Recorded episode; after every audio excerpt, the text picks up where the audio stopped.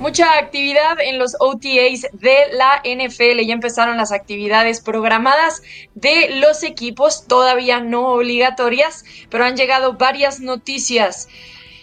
Y bueno, algunas tragedias también para la NFL, ya estaremos platicando al respecto. Pero vámonos con las buenas noticias y es que tenemos NFL Live, el podcast en español. Yo soy Rebeca Landa y como cada semana me acompañan mis compañeros Pablo Viruega y Tapanaba. Y tal vez está mal que diga como cada semana porque últimamente he estado un poco ausente, pero ¿cómo estás, Pablo?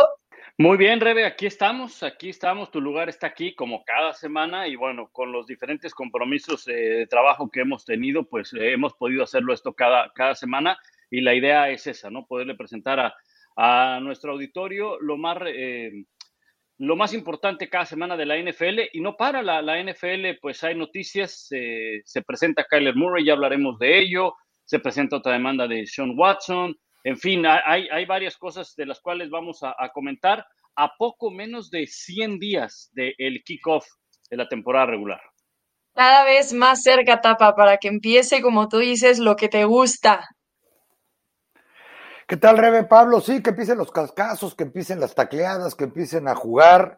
Eh, ya tuvimos una probadita la semana pasada. Comenzaron básicamente los OTA, las actividades organizadas por los equipos en todos los campamentos. Eh, triste porque me tocó cubrir al gran Mario Barber tercero, Mario el Bárbaro de Barbarian, como le decían en Dallas, que bueno, ya lo platicaremos más adelante, si es que hay algo más que platicar. Ayer fue encontrado eh, fallecido en su departamento en Frisco, ahí cerca de donde entrenan los Dallas Cowboys. La verdad es que yo ni siquiera sabía que vivía en el área de Dallas. Él es de la Universidad de, de Minnesota. Y por otro lado, contento porque acá en Phoenix, donde tengo el gusto de estar siguiendo a la selección uruguaya de fútbol llena de cracks por todos lados, eh, Kyler Murray es la nota de la semana, sin duda. Ya platicaremos del el coreback de Arizona que por fin se hizo presente en los OTAs. Vamos a quitarnos de encima un tema que no nos encanta, pero sí hay que tocar y rápidamente como notita corta, no nos vamos a detener mucho aquí, pero bueno, otra mujer ha interpuesto una demanda en contra de Deshaun Watson, así uniéndose a otras 22 que han acusado al coreback de los Cleveland Browns por conducta sexual inapropiada durante las sesiones de masaje. Ya sabemos que esto pasó por la corte, no encontraron evidencia suficiente, pero todavía están estas 23 ahora demandas civiles y parece ser que vendrá una número 24. ¿Qué pasará entonces con los Browns? Esta temporada en caso de que Deshaun Watson efectivamente acabe siendo suspendido.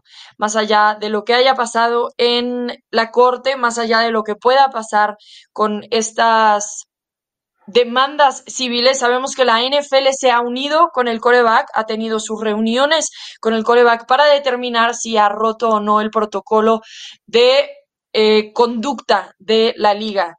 Así que, bueno, sabemos que todavía Baker Mayfield es parte de los Browns. Por ahí ven este tema resolviéndose para el equipo de Cleveland, Pablo. Yo creo que, yo creo que es un tema en el cual, eh, pues, eh, vamos a esperar una, una sanción para Dishon Watson. Eh, eso es definitivo. Una demanda más, son 23. Digo, habrá que, esperar que, resuelve la NFL. Yo no quiero adelantar nada. ¿verdad?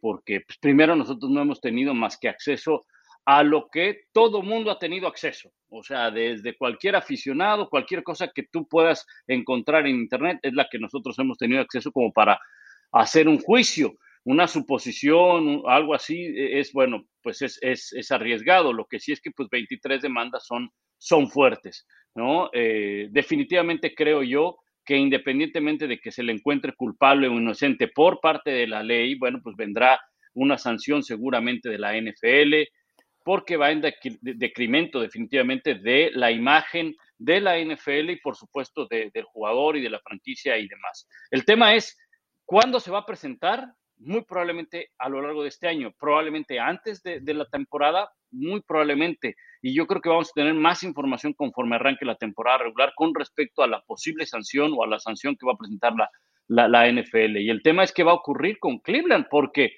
yo no veo a un Baker Mayfield diciendo, ah, no hay bronca. Este, me hicieron un lado, me abrieron, ¿no?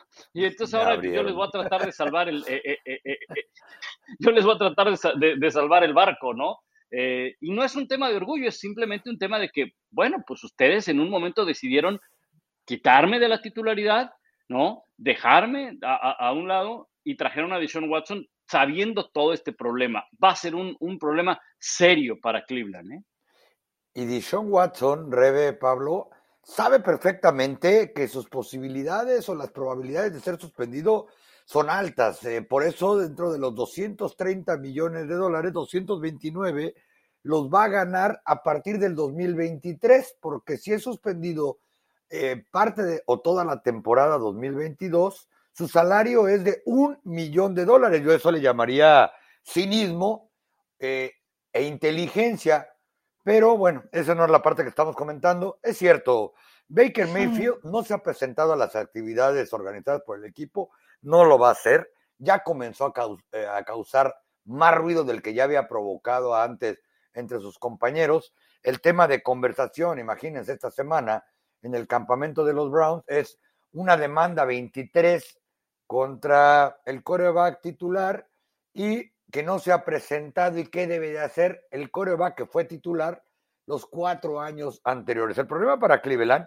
es que este ya no es el equipo, por lo menos del lado ofensivo, plagado de talento que parecía en el papel la campaña anterior. Baker Mayfield, si es obligado a jugar, pues veremos de qué manera lo hace. Porque eh, bien lo decían por ahí algunos, que la parte del hombre que más duele cuando te golpean, pues es la cartera.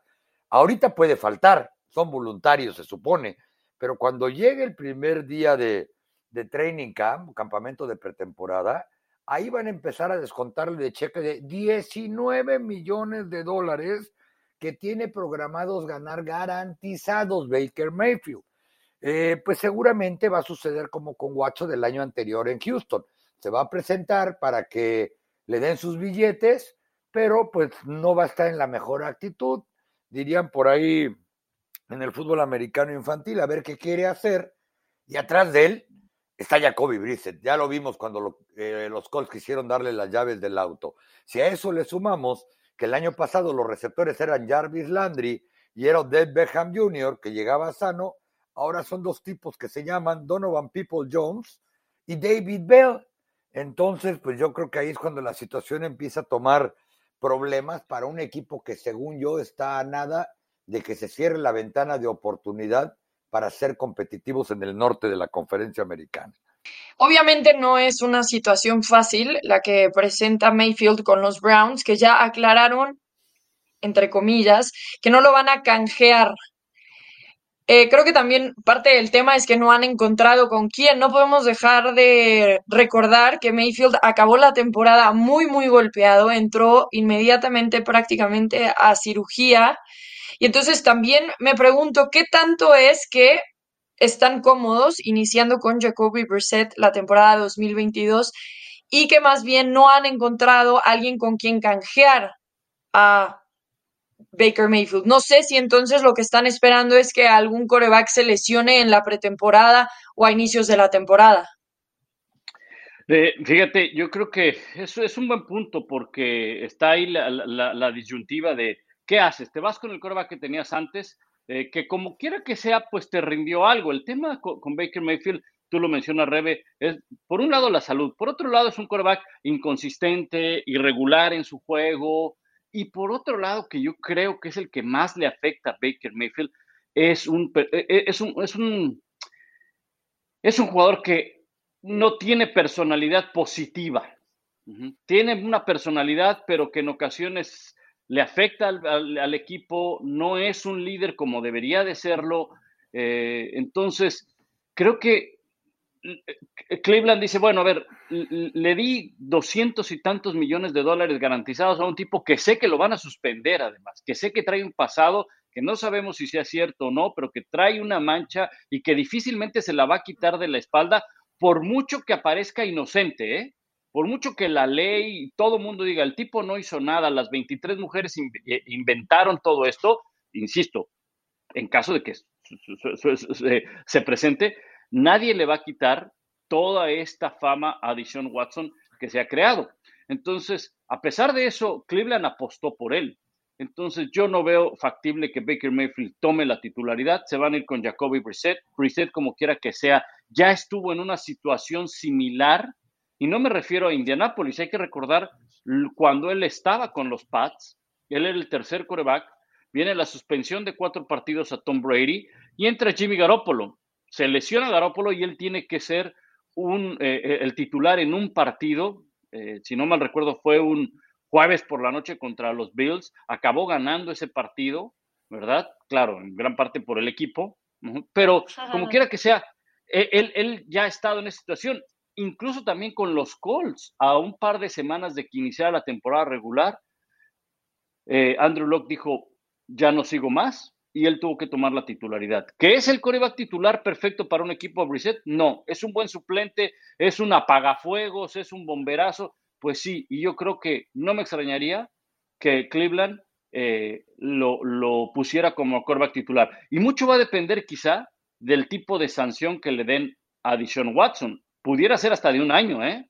Pudiera ser, porque otros casos hemos visto que los han suspendido un año por un tema fuerte de eh, falta la conducta o de, o de, violencia doméstica, ¿no? Con casos concretos el de Adrian Peterson y el de. Mm, ay, se me escapa el, corredor de Baltimore, que ya nunca más regresó.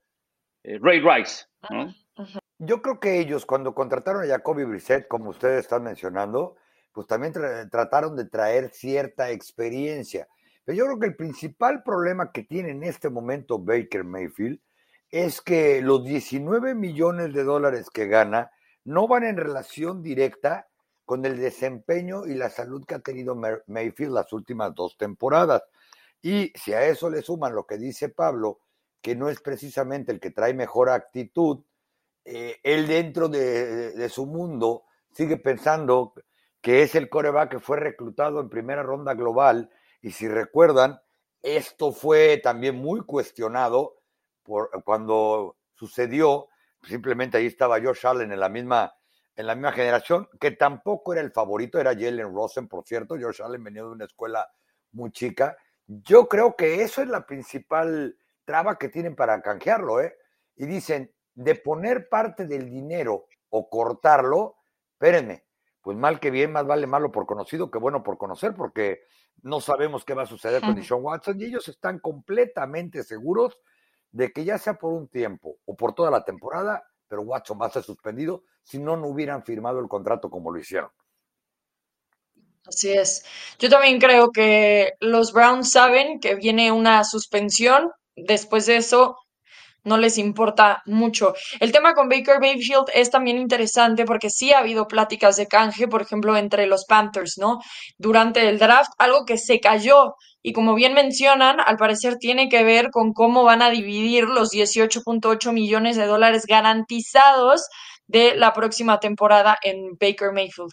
Los Browns, evidentemente, no quieren pagar y, por ejemplo, los Panthers fueron los que dijeron que era demasiado y que necesitaban hacerse responsables, sabiendo que si lo mantienen en su roster lo tienen que pagar de todas maneras. Así que también como un poco de ventaja ahí para los equipos que están tratando de negociar con los Browns, sabiendo que el equipo en realidad no quiere nada más cortar al jugador, sino obtener algo a cambio de él.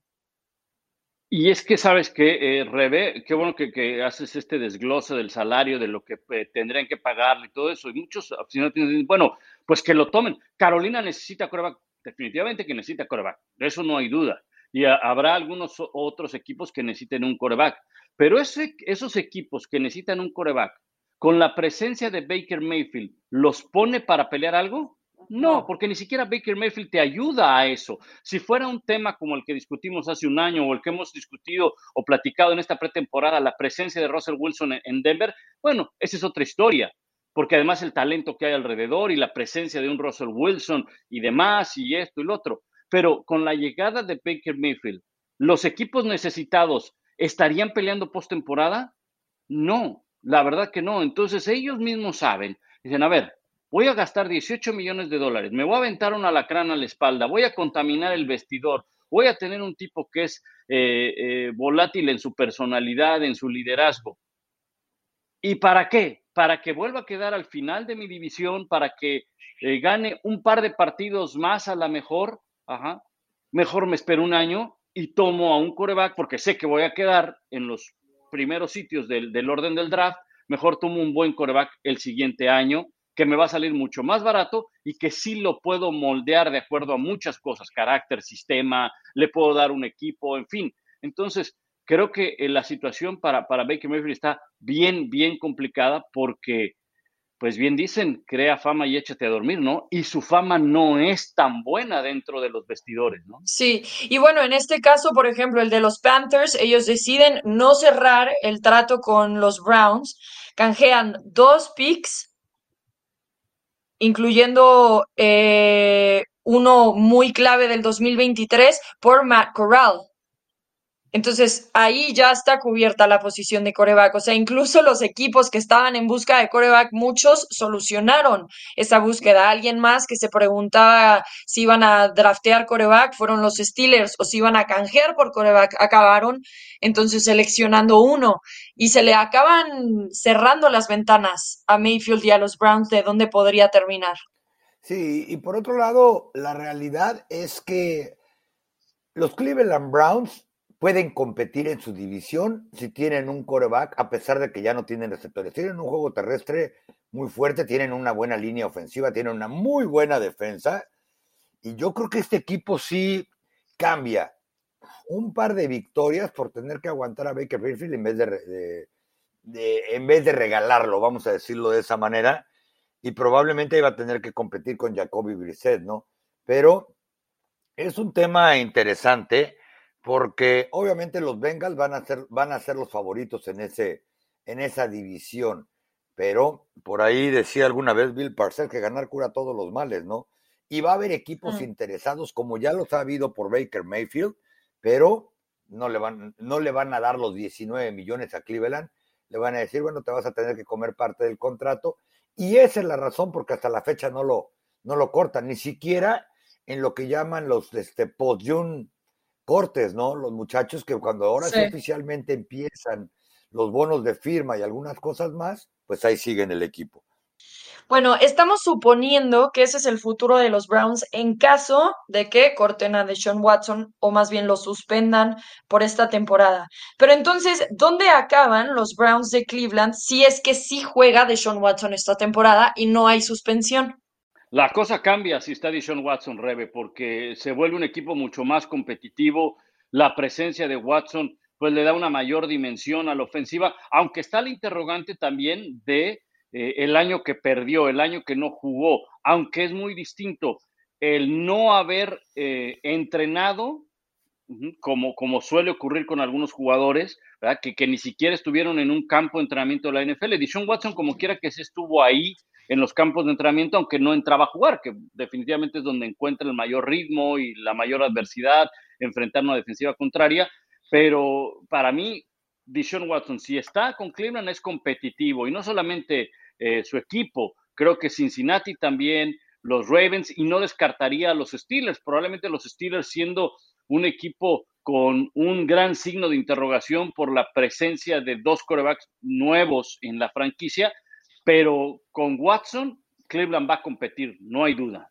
Bueno, yo creo que con Deshaun Watson y sin Deshaun Watson en esa división, reitero, creo que los Browns van a competir. ¿eh? Quizás suena medio exótico, sobre todo cuando les mencioné cómo se llamaban los, los receptores, pero es un equipo que tiene una muy, pero muy buena defensa. Es, este equipo hmm. puede tener un muy, pero muy buen ataque terrestre si ambos, ambos corredores están, están sanos. Estamos hablando de Nick Chubb y Kareem Hunt en el, en el orden que sea, y hasta Dearness Johnson ha demostrado cuando lo meten a jugar que puede llegar. A Mari Cooper, pues habrá que demostrar, probablemente es el último tren que sigue por ahí, pero reitero, Donovan People Jones y David Bell, bueno, pues ya veremos. David Yoku acaba de llegar al equipo y creo que puede ser un buen, un buen receptor. O sea, este equipo no, no es un, un mal club.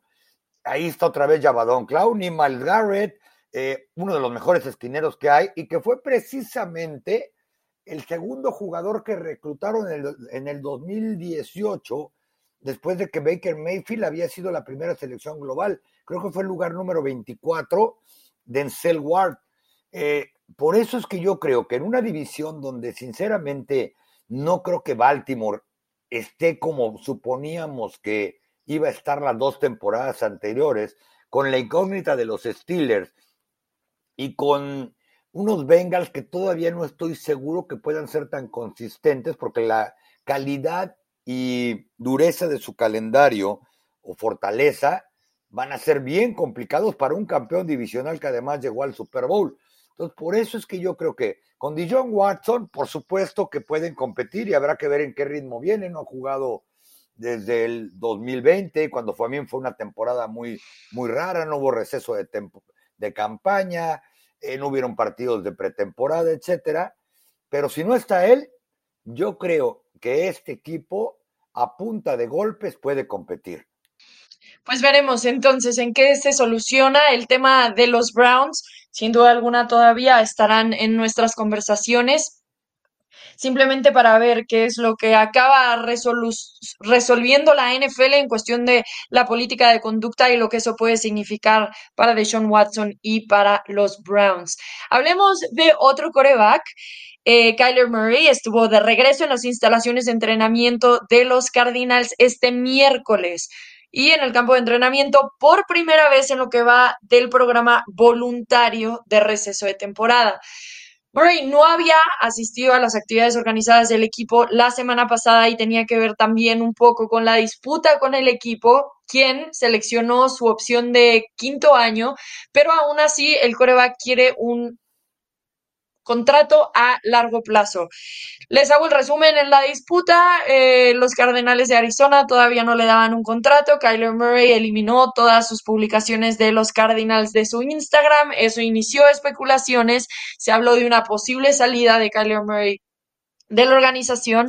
Kyler Murray después volvió a decir que él pensaba y quería ganar Super Bowls con los Cardenales de Arizona, que consideraba su casa. Así que eh, bueno, el mes pasado, el gerente general del equipo dijo que había cero oportunidad de que Murray fuera canjeado y notó que otros pasadores de tercer año que firmaron extensiones de contrato lo habían hecho durante el verano.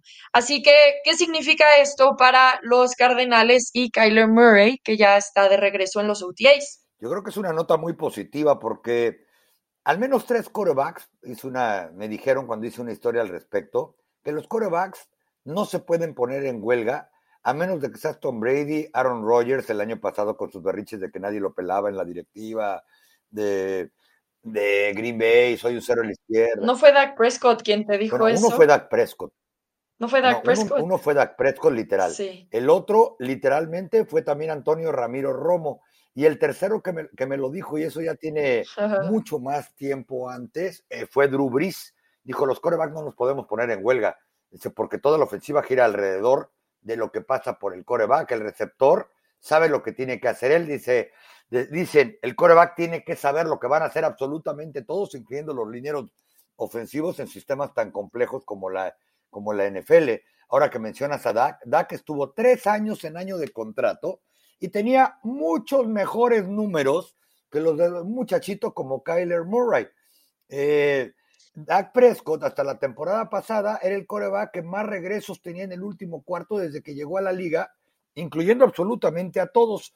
Era el coreback que había ganado más partidos en sus primeros cuatro años como profesional y no le daban el a largo plazo, el alarga a largo plazo, perdón, fue una cacofonía terrible y una redundancia peor. No le, no le daban su contrato a largo plazo eh, porque pues no tenía seguramente convencida a la directiva de los Cowboys que, que merecían que le pagaran lo que cuesta un coreback hoy en la liga.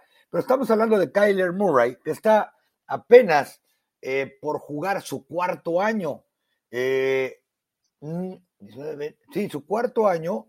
Eh, todavía tienen la opción los Cardinals para un quinto año y creo que ahora se exageró porque además Kyler Murray, y todos lo saben en la NFL, no tiene buena fama tampoco últimamente en el vestidor, y es cuando seguramente los corebacks sigan saliendo de Oklahoma o ahora de USC con Lincoln Riley como head coach, tendrán que empezar a preocuparse si no les dejan eh, el pavimento lleno de piedritas, ¿no? Eso es lo que significa que sus compañeros en Arizona van a decir, este muchacho en tres años que no ha hecho absolutamente nada, que en las segundas mitades de campaña son malas, eh, que ha sido inconsistente, que ha tenido ya durante tres temporadas al mejor receptor de la liga, eh, ya viene y se quiere poner en huelga, bueno, pues ¿qué nos espera? De acuerdo, eh, creo que el hecho de que esté de vuelta hace bien, hace bien Murray, hace bien porque todavía le queda un año más de contrato, o sea, está bien que presione, pero no como para que no, para que no se presente, aunque sean eh, en su momento eh, campamentos voluntarios, lo que sea, ya él ya sembró esa, esa, esa discordia ahí en el vestidor o desde antes ya la tenía. Entonces, el tema ahora es que si no hay una buena temporada, cada semana, cada domingo, va a venir la respuesta de la afición, de la prensa, y lo que no se sabe, pero que seguramente ocurre en el vestidor es, ¿y así quieres tu extensión, compadre? ¿No? ¿Y así quieres ganar más dinero? ¿No? Entonces, eh, creo que hace bien, tiene que presentarse, de acuerdo con lo que le dijeron al TAP en algún momento, el quarterback no se puede ausentar. Y es que después de ver el calendario, pues más vale que se pongan las pilas porque abren contra Kansas City, recibe, visitan a los Raiders y reciben a los Rams. O sea, o se aplican o agarran un 0-3 de entradita, ¿eh? Y por otro lado, claro, claro, y bueno, a ver. Perdón, yo les preguntaría, ¿ustedes realmente creen que Kyler Murray, después de lo que ha enseñado tres años, pueda ser considerado, ya no digamos elite porque reitero, ¿no? Elite son tres en toda la liga, exacto. ¿Puede ser considerado un coreback de alto perfil, sinceramente? No, yo de acuerdo, tampoco creo que sea. Mira, eh, eh, digo, no, eh, este, digo, a reserva de, lo que diga Rebe, yo tenía mis dudas en cuanto a los, en el momento en que lo seleccionaron. O sea, es un coreback que tiene gran movilidad, un súper atleta, un súper atleta, porque es más, él a la mitad de la temporada de su última campaña de colegial, él tenía la, la mira bien puesta en las grandes ligas y después decidió irse al draft. ¿Qué ocurrió? Bueno, lo convencieron como quiera que sea, pero también el bono que se iba a llevar en los primeros años por ser jugador de NFL iba a ser muchísimo más alto que por ser novato en las grandes ligas. Ahora, está bien, decidió la NFL. Es un coreback que tiene ciertas desventajas, su estatura principalmente. Y muchos dirán, bueno, es que había otros como Flurry, como Breeze, como Russell Wilson. Sí, sí, pero él es Murray. Él no es, esos corebacks. Le falla en ocasiones el brazo, tiene problemas, todo lo quiere resolver con las piernas. La gran diferencia entre Doc Flurry, Breeze y Russell Wilson, y mira que de esos tres, Wilson es el que mayor movilidad tiene, nunca ha querido resolverlo con las piernas siempre ha querido lanzar el balón. Y Carly Murray es así. Entonces, eh, un momento en el, que, en el que eso ya no te va a dar para más. Entonces, yo sí tenía mis dudas con respecto de que fuera a despuntar. Le funcionó, le ha funcionado bajo un sistema específicamente para él, ¿eh? Para él. Yo no veo a este chico sacándolo, pudiéndolo llevar a otro equipo con otro entrenador. Me costaría trabajo ver que pueda tener éxito. Pero no, no, no está lejos Carlos Moore de, ser uno de los 10 mejores en la NFL. ¿eh? Estoy de acuerdo. Y tal vez pasa que como que al principio de cada temporada hemos visto que está entre la conversación de MVP, que tiene buenos partidos, que genera grandes jugadas, que extiende eh, la, las jugadas y entonces empezamos con esto de wow, Kyler Murray, Kyler Murray, porque constantemente escuchamos MVP junto a su nombre cuando empieza la temporada. Pero después pasa justamente lo que mencionas, empiezan a entender cómo juega y entonces empiezan a neutralizar por su estilo de juego, empiezan las lesiones, acaba prácticamente agotado por ahí de la semana 15 ya no vemos más de Kyler Murray o antes, no sé, por ahí de la semana 11 ya no vemos más de Kyler Murray, lo tienen casi arrastrando, administrando todo lo que tiene que hacer el jugador para poder sobrevivir la temporada regular y mucho tiene que ver con su estilo de juego también. Entonces, bueno, concuerdo totalmente con Pablo. No es un jugador que fácilmente encontraría a un equipo nuevo simplemente porque no tendrían un coordinador que adaptaría todo para, para él. Tenemos que recordar que cuando Kingsbury llegó, estaba Rosen, estaba Josh Rosen, ¿no? Acaban dejándolo ir porque Jalen Rosen, Rosen, gracias, acaban dejándolo ir porque Kingsbury había trabajado con Murray en la universidad y sabía que podía adaptar su estilo de juego a Kyler Murray, sabiendo el gran atleta que es, porque eso sí no se lo podemos quitar. De ahí a que esté considerado entre los mejores corebacks de la NFL, no lo veo pasando. Ni siquiera cuando siga creciendo, ni siquiera cuando se siga desarrollando dentro de la liga. Así que para mí, Kyler Murray sí está adelantándose un poco en este tema de su contrato y más bien tiene que ser un buen líder, presentarse a los entrenamientos, estar ahí en, el campamento obligatorio, porque también el equipo ha dicho que ni siquiera están seguros que estará presente del 14 al 16 de junio cuando se lleven a cabo. Y por todo eso que ustedes dos mencionan de manera correcta, es que la gente empezó a presionar con contrato nuevo en su tercer año y la gente está completamente seguro. Eh, y por eso es que esa gente de un muchacho que fue primera selección global de la NFL, debe ser, eh, no recuerdo el nombre en este momento, pero debe ser un agente de muy alto perfil, que mejor firmar ahorita que esté en su tercer año, porque no está convencido de que en su cuarto año pueda tener todo eso que ustedes mencionaron que hace falta, sobre todo la consistencia, para que cuando llegue el momento de que eh, los mismos Arizona Cardinals digan, vale el bono de firma, porque si el de Baker Mayfield es de el año de opción supera los 20 millones de dólares, porque acuérdense que Baker Mayfield va a jugar su cuarta temporada, y todavía no llegan a un arreglo para el quinto de opcional, pues no me, no me imagino cuánto vale la quinta opción en este momento que tendría Kyler Murray. Y ese es el, miedo, la precaución que está llegando para que en su tercer año esté pidiendo eh, un contrato, además, según reportan, de arriba de 200 millones de dólares. Sí, eh, de acuerdo. Y mira, Rebe decía algo bien importante, ¿no? Cómo semana a semana durante la temporada regular va poniendo números y te impacta y todo eso. Y, no le quito mérito, ¿no? O sea, hacer eso cada semana en la NFL, eh, pues es de un súper, súper atleta. El tema es que, pues ya cuando uno ve que un coreback puede hacer un coreback eh, élite o de los mejores o que te pueda proyectar un equipo a la postemporada, llegarles en la postemporada, pues necesitas hacer eso en diciembre y en enero.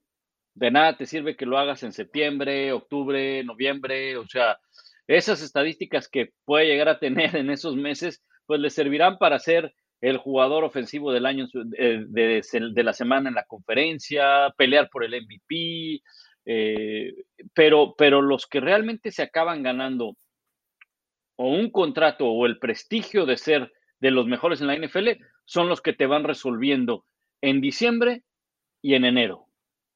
Y Murray no lo ha podido hacer todavía, ¿no? Y digo, su carrera es joven todavía, pero creo que no está en esa posición todavía. Sí, creo que entre lo que pasa a veces es que muchos de los corebacks, por ejemplo, que han firmado extensiones de contrato en su tercer año, es el caso de Patrick Mahomes y Josh Allen, ¿no? Y entonces todos empiezan a valorizar y, em, a decir como que yo ya estoy en mi tercer año, páguenme. Y, o sea, está bien, pero no eres Patrick Mahomes y no eres Josh Allen. Y no sé si a veces los jugadores como que pierden noción de que o sea, el mercado es uno, pero el mercado para los élite es otro. Y cómo se maneja el mercado para los élite es otro. Y pues si todavía estás generando dudas sobre cómo vas a jugar y si tienes eh, y tu rendimiento y tu capacidad de manejar las lesiones y cómo reacciona tu cuerpo después de estar jugando 12 semanas seguidas y tu liderazgo incluso dentro del vestidor, entonces no, no te van a tratar como un Patrick Mahomes y como un Josh Allen. Eh, lo vemos también un poco como el síndrome de Tom Brady, ¿no? Ya todos quieren jugar hasta los 45, bueno, sí, pero no eres Tom Brady, ni siquiera te comportas como Tom Brady ni tomas los cuidados que toma Tom Brady. Entonces ahí creo que pasa entre algunos de los jugadores que pierden la noción de dónde realmente están parados y qué es lo que le aportan a un equipo. A ver, Kyler Murray no va a ganar poquito, 29 millones de dólares en el 2023. con su quinto año de contrato de novato. O sea, todavía están ganando bastante bien estos jugadores. Pero bueno, parece que se comparan justamente con los que mencioné anteriormente y por eso de ahí viene la exigencia y la ausencia de las actividades organizadas de equipo. El que sí ha estado presente ha sido eh, Trey Lance. Eh, el coreback de los 49 de San Francisco está empezando diferente esta temporada baja como lo hizo en su año de novato. Recordemos, bueno, más bien a su temporada pasada, recordemos que venía con un dedo lesionado que todavía no tenía mucho conocimiento sobre esta ofensiva y me gusta mucho poner este tema sobre la mesa porque justamente en Twitter hice una encuesta de qué les gustaría que platicara y muchos de ustedes mencionaron a Trey Lance. Y bueno, ¿qué pasará con Trey Lance y los 49 de San Francisco y al mismo tiempo Jimmy Garoppolo y dónde queda parado el coreback veterano? Así que por lo pronto... Recordemos que Jimmy Garoppolo todavía está recuperándose de una lesión en el hombro y se ha platicado de su canje posterior a que esté sano y recuperado y eso eh, proyecta hacer antes de que comience la temporada regular. ¿Cómo ven las cosas ustedes sucediendo en San Francisco? Bueno, yo creo que San Francisco, como bien dices, este, Trey Lance tiene que estar ahí, ¿no? Tiene que entrenar, tiene mucho que pulir, tiene mucho que, crecer eh, después de un año en el cual pues no, no vio actividad. Eh, yo no sé si, si vaya a ser el coreback titular con la presencia de Jimmy Garoppolo. Va a depender qué tanto esté recuperado Garoppolo de, esa operación. Pero eh, pues el tiempo se le acaba a San Francisco. Apostaron por él eh, y, no sé qué puedan hacer con, Jimmy Garoppolo. Es una muy buena moneda de cambio. El tema está en que, pues como no está del todo recuperado, por eso es que quizá no ha habido tanta interés por, los equipos. Eh, San Francisco no le queda de otra más que salir con el discurso de que pues ellos están eh, bien con los dos, de que Jimmy Garoppolo tendría su lugar, bla, bla, bla no pueden salir a, decir otra cosa, ¿no? Pero viene a ser un problema fuerte por todo lo que apostaron por Trey Lance y ellos saben que al momento de poner a Trey Lance como titular, no hay, no hay marcha atrás, no hay de que aguántanos un par de semanitas, Garoppolo, y, y, ahorita te damos chance. No, no hay vuelta. Si lo pusiste como titular, difícilmente le vas, a, le vas a quitar esa titularidad. Te vas a quedar con él hasta que de plano te des cuenta que no funciona o que realmente sí, sí, sí funciona. Y para eso probablemente tengan que pasar todo este y eso, año. ¿eh? Y eso lo sabe perfectamente Jimmy Garoppolo, porque e, él no se sintió bien tratado la temporada pasada cuando este muchacho los ha llevado al Super Bowl, los ha llevado a playoff de manera consistente, no es el coreback más espectacular, es otro coreback que necesita tener un buen equipo a su alrededor, incluyendo juego terrestre, pero la mitad de equipos de la liga cambiarían eh, lo que fuera por tener un coreback que por lo menos pueda conducir el camión, como se dice en la liga. Eh, los 49ers saben y se dieron cuenta desde la mitad de la temporada anterior que Trey Lance, graduado de una universidad que se llama North Dakota State, que, cuyo campeonato nacional en División 2 lo juegan en un estadio para 15 mil personas, que es el Ford Center de Frisco, eh, y menciono esto porque es muy diferente a jugar por un campeonato nacional con casi 100 mil personas en la tribuna. Eh, el nivel de juego es menor, el nivel de presión es menor y el nivel de todo absolutamente es menor. ¿Qué pasa en la segunda mitad de campaña? Que prácticamente desaparecieron a Trey Lance.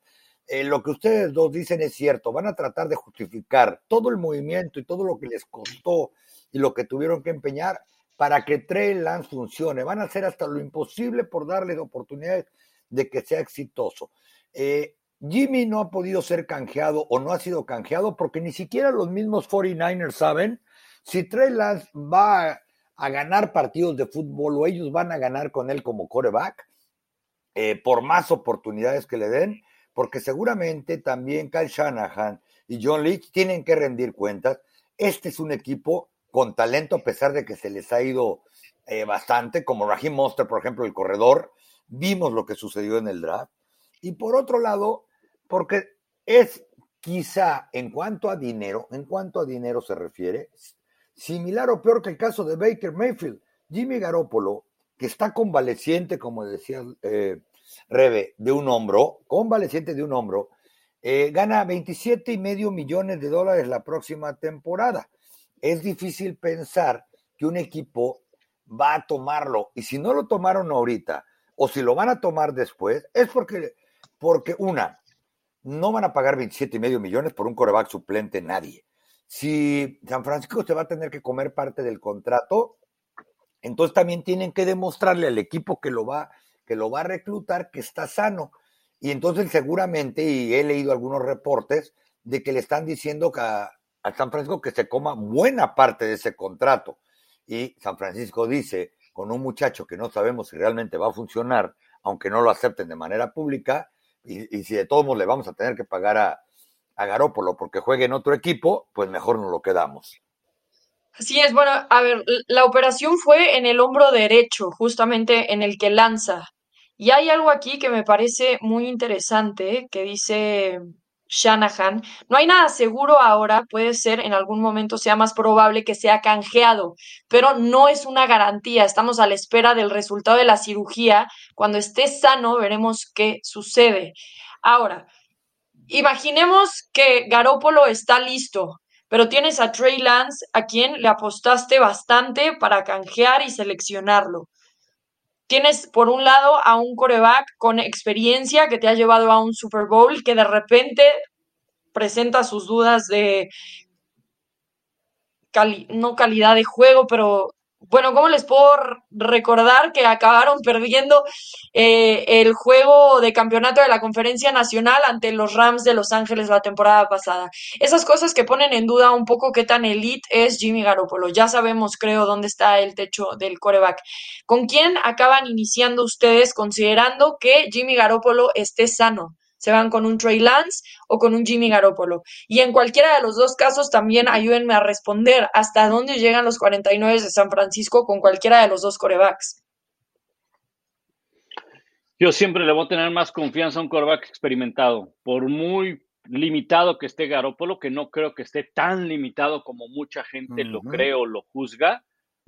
Yo siempre le tendré confianza a un coreback con, con, experiencia y que además te ha demostrado que puede llevar, o sea, a ver, ¿qué quieres? ¿Un chofer de camión? El tipo agarra el camión, ajá, y no lo choca. Te, te, llevará algunos rayones, se perderá la morralla cuando pasen los topes, lo que tú quieras, pero, pero llega con todos los pasajeros este, perfectamente bien acomodados y, se para en cada una de las paradas y demás. Entonces, eh, creo que eh, Jimmy Garoppolo es, es un tipo que, que em, la afición, de los mismos 49ers eh, lo juzga, porque yo, siempre lo he dicho en varias ocasiones, lo quieren ver como, como en su momento fue Joe Montana, o lo quieren ver como en algún momento fue Tom Brady, porque pues e, estuvo en, o está en esas dos eh, franquicias, ¿no? Era el suplente de Brady, pero bueno, lo hicieron un lado, llegó a San Francisco, pero tampoco cumple con, con los requerimientos para ser un Montana o un Steve Young. Entonces, cuando nos ponemos a comparar o cuando lo queremos poner a sentar en esa mesa con apellidos de Montana, Brady, Young, eh, entonces ahí sí, ahí sí él, él, no va a comer, ni el postre le van a dar. Entonces, eh, no hay que verlo de esa manera. Hay que verlo que es un coreback que cumple, es un buen coreback bajo un sistema que le favorece muchísimo, ¿sí? Pero que yo sí voy a apostar siempre por un quarterback. A él no le van a contar lo que es jugar postemporada de visitante, finales de conferencia y jugar un Super Bowl. A Trey Lance le tienen que contar cómo va a salir al campo de titular en la NFL, porque jamás. y reitero, el juego de campeonato nacional que cada año juega North Dakota State es un estadio para que no llega a 20 mil aficionados. Partamos desde ahí.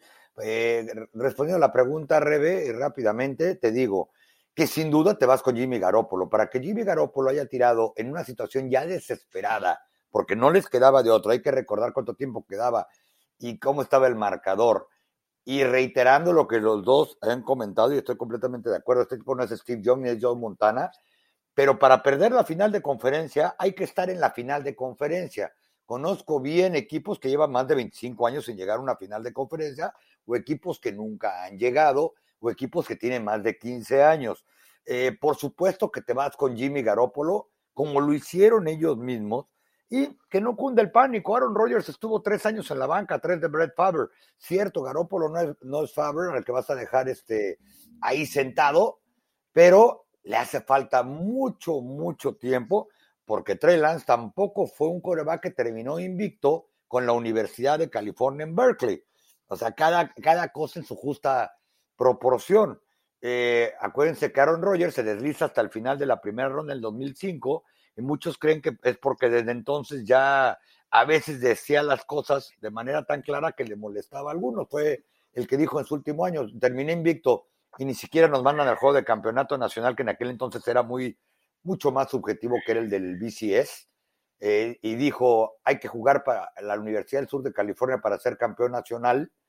Bueno, desde ahí te das cuenta de cuál era el nivel de Aaron Rodgers y llegó ahí, lo sentaron tres años, poquito más de hecho. Entonces, por supuesto que tienes que ir con Jimmy G y por supuesto que tienen que esperar respondiendo al comentario sobre que veremos cuando esté bien del hombro, pues sí, porque veremos, no solo ellos, sino el resto de los equipos de la liga, cuánto vale Jimmy cuando sepan cómo quedó su hombro. Sí. A mí eso es lo que me parece interesante porque estoy de acuerdo con ustedes dos en que yo también me iría con Jimmy Garoppolo, sabiendo que Trey Lance está eh, es un trabajo en proceso y que tienes a un coreback todavía que quiere permanecer en el equipo, un coreback que, como dice Pablo, te maneja el camión. Pero entonces por eso digo, algo sabrán los de los 49ers que nosotros no, que están dispuestos a, a canjear a Jimmy G, o solo será una cuestión de, bueno, ya le metimos eh, todos los huevos a la canasta, vamos a hacer un omelette, que están quedándose o están dando la idea de que se van a quedar con Trey Lance y no con Jimmy Garoppolo, ahí es donde yo tengo mis dudas, entonces, de qué es lo, que, ¿eh? lo que podría estar pasando. Y cuidado, Rebe, porque no, solo, no es solamente que los 49ers quieran canjear a Jimmy. Jimmy les dijo claramente, al día siguiente de que terminó la temporada, que él no quería jugar más para los San Francisco 49ers por la manera en que lo trataron, lo ningunearon y lo devaluaron desde que hicieron el canje para ir por un coreback cuando ni siquiera sabíamos si iba a ser Trey Lance o era Mac Jones, que se suponía que eran los dos que estaban ahí ellos decidiendo por quién, o cuando después el mismo Kyle Shanahan acepta que levantaron el teléfono para ver si realmente los Green Bay Packers estaban dispuestos a canjear a Aaron Rodgers, cuando Aaron Rodgers en la mañana del draft dijo que, estaba eh, dispuesto a salir ya y ya se quería ir de, de los Packers porque nadie le hace caso. Entonces, quizá ahora lo que está sucediendo es que lo quieren canjear porque saben que Jimmy probablemente si se queda en la nómina del equipo ni siquiera quiera jugar todo el año y tiene un muy buen pretexto, una operación de hombre y seguir diciendo que le duele de aquí hasta febrero. Sí, es, es eso, eso pasa, eso digo, eh, no quiero darle clases a, a Lynch y a Shanahan, ¿verdad? ellos tomaron su riesgo, ellos, ellos apostaron por, por él, ¿verdad? Yo creo, no sé, es que, a ver, suena, no suena correcto, ¿verdad? Pensar que, eh, que San Francisco no se iba a imaginar que iba a estar un paso del Super Bowl. O sea, el año previo, es decir, el, año 2020, San Francisco no le fue bien por un tema de lesiones, por esto y lo otro, y, fue un mal año. En cuanto el roster estuvo sano, este equipo se metió a postemporada y ganó de visitante, eliminó a, Green Bay y se quedó muy cerca de llegar a otro Super Bowl. Entonces, no sé si en los planes de ellos estaba el poder alcanzarlo. Uno diría, bueno, ¿en serio, en serio piensas eso, Pablo? O sea, ¿tú crees que un equipo sale y dice, ah, ojalá que no lleguemos a, la final de conferencia, ¿no? Pero apostaron mucho por Trey Lance después de ese año tan malo que tuvo San Francisco. Y pues las cosas, mira cómo le resultaron, ¿no? O sea, no quiero pensar, pero diríamos en el barrio, le salió el tiro por la culata. Pensar que con, con, con, que con Jimmy Garoppolo no iban a poder hacer algo y los volvió a poner o los volvió a llevar o volvió a estar presente en una final de conferencia. Entonces, como dicen eh, en otros países, menudo problema el que tienen ahora, ¿no? Sí, y menudo problema también porque no han llegado a un acuerdo todavía con Divo Samuel, no se sabe lo que sucederá con el receptor, quien también ha pedido su salida del equipo. Ese será un tema para después. Es momento de empezar a despedirnos. ¿Alguna notita corta que quieras compartir, Tapa? Ya lo mencionabas al principio del podcast. Sí, Marion Barber fue encontrado muerto, se fue, no me gusta decir esa palabra, en su departamento de Frisco, por lo menos hasta la noche de ayer se desconocían las, las razones, fue un jugador que le dio cinco buenos años a los Dallas Cowboys, reclutado en la cuarta ronda del 2005, un buen tipo, un tipo que eh, era muy singular, él es hijo de jugadores de NFL, es decir, eh, su hermano también jugó en la NFL, nunca pasó por problemas económicos, era un tipo bien educado, a eso me refería con que su familia traía dinero de, NFL. Alguna vez cuando fue lo de eh, el reality show que arman Hard Knocks durante el campamento, donde la estrella obviamente era Terrell Owens, él algún, en un capítulo salió, tocaba el piano, hablaba dos idiomas, eh, inglés y francés, un tipo educado y que se hizo popular por la manera de que corría físico, bajando el casco, muy agresivo, porque comenzó como suplente de Julius Jones y terminó siendo incluso el único jugador hasta la de la historia en la posición de corredor que llega al Pro Bowl siendo suplente de manera, de manera oficial en el 2007 cuando los Cowboys ganaron 13 partidos de los 16 de temporada regular en, en aquel entonces. Por eso es que en el área de Dallas Forward casi toda la prensa o casi todos los shocks de los que tuvimos la oportunidad de conocerlo, estamos muy sorprendidos porque ya había sido arrestado, se le diagnosticaron algunos problemas eh, mentales, nunca pudieron comprobar si era por los cascazos o no, pero es, este, es triste la noticia y hoy para los aficionados de los Dallas Cowboys, segundo OTA eh, comienzan el día de hoy, jueves, viernes y sábados y la última semana de OTAs, porque acuérdense que a los Cowboys les quitaron una jornada completa debido a que Coach McCarthy se pasó en horas de entrenamiento y fue castigado la temporada anterior. Una verdadera lástima, muy joven, el exjugador de la NFL. Y bueno, seguramente ya se darán más noticias más adelante de la causa de muerte. Eh, Pablo, ¿alguna notita que quieras compartir?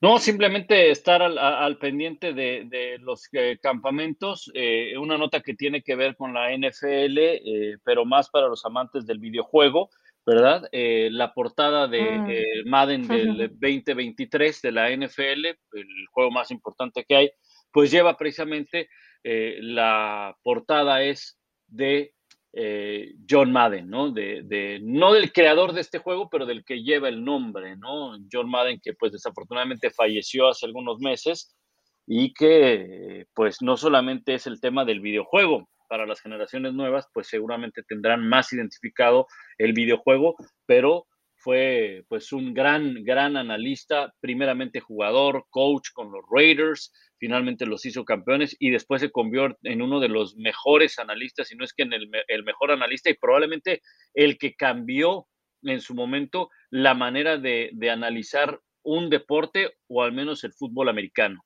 ¿no? Y, y la... Eh, la empresa EA Sports pues ahora pone la fotografía de John Madden en el juego de Madden dándole tributo a la vida de John Madden.